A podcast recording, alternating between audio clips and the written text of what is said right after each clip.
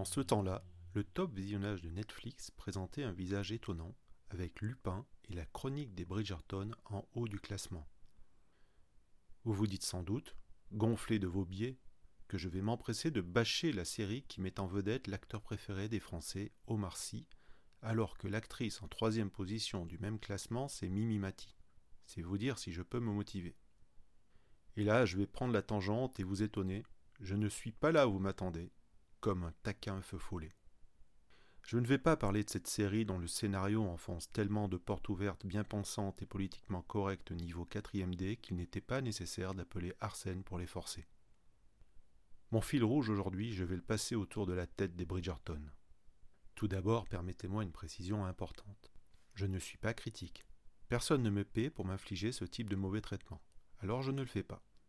J'ai regardé les bandes annonces, ce qui est largement suffisant pour garder toute mon objectivité et délivrer une chronique basée sur mon expérience personnelle, mes préjugés et un mauvais esprit certain.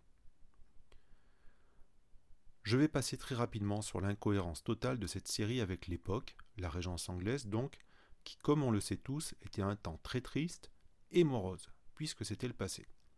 Dans la bande-annonce, on voit parfaitement que le délire de l'artiste a transformé la vérité historique en une fête foraine digne des Télétubbies à qui on aurait donné certes la parole, mais une parole agrémentée de dialogues indignes de Po et Lala, les héros de l'aîné.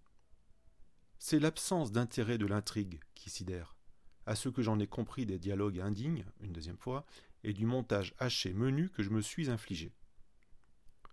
Les acteurs, sont des acteurs d'ailleurs ou des personnalités de télé-réalité, ont l'air aussi passionnés par les problèmes de Daphné et de son duc que je le suis, c'est dire.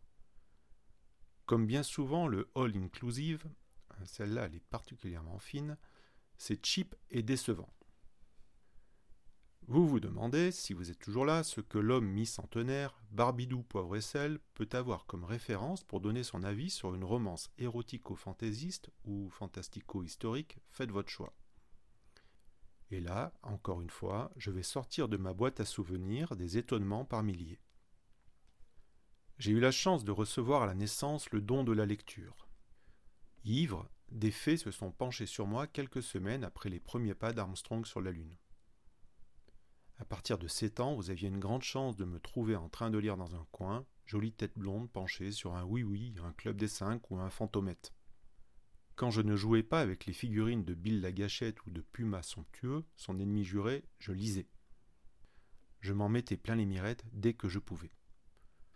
Je me goinfrais de mots imprimés, Steve Jobs n'ayant pas encore inventé l'iPhone pour m'en éloigner, j'allais sombrer dans cette folie jusqu'à une adolescence bien trop tardive pour être honnête. Comme dit le proverbe équin, After Toys, before Playboy. À l'âge où mes camarades tapaient dans des ballons cuir, des boîtes de conserve ou les parties douloureuses d'autres camarades qui avaient suivi le même parcours de formation, je dévorais tout ce qui me tombait sous la main, et ce n'était pas beau à voir. Je me la donnais à coups de western, un ancien genre littéraire avec des méchants cow-boys et des gentils indiens, ou l'inverse, je ne sais plus, des romans de guerre, avec des méchants anglais et des gentils allemands, ou l'inverse, je ne sais plus, et des romans d'espionnage à faire rougir Sir Ian Fleming. OSS 117 et bien sûr euh, le meilleur d'entre tous, son Altesse Sérénissime Malcolm. Mais il y a pire, bien pire. Entre 12 et 13 ans, j'ai sombré. Ma mère grand pour dileuse, je suis tombé dans la collection Harlequin.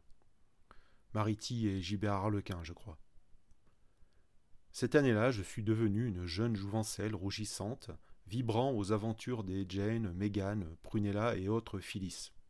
Sorti tout droit de l'imaginaire saupoudré d'épices de notre temps d'auteurs féminins, ce n'étaient pas encore des autrices que j'imaginais anglaises alors qu'elles ne l'étaient sans doute pas.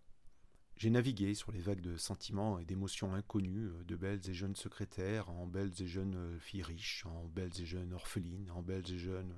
Enfin, vous voyez l'idée. Je ne pouvais pas m'en sortir. Longtemps j'ai cru que j'allais devenir infirmière et rencontrer enfin un chirurgien ténébreux, mais au fond tellement adorable. Ce crack littéraire était presque gratuit, livré toutes les semaines dans les tabacs presses de nos belles provinces. Une drogue dure et légale, dans un emballage d'amour contrarié. Comme toutes mes addictions, ce fut l'arrivée d'une autre qui me sauva. Je sortis de cet enfer pavé de roses à l'arrivée de la VHS chez nous. et de la sortie du film Highlander de Russell Mulcahy. Pendant un an, je n'ai regardé que ce film, en boucle. Destinée à devenir une jeune infirmière, je serai immortel et j'aurai un sabre japonais millénaire. Et c'est avec celui-ci que j'irai couper la rousse tête de Daphne Bridgerton si elle s'approche encore une fois de mon duc.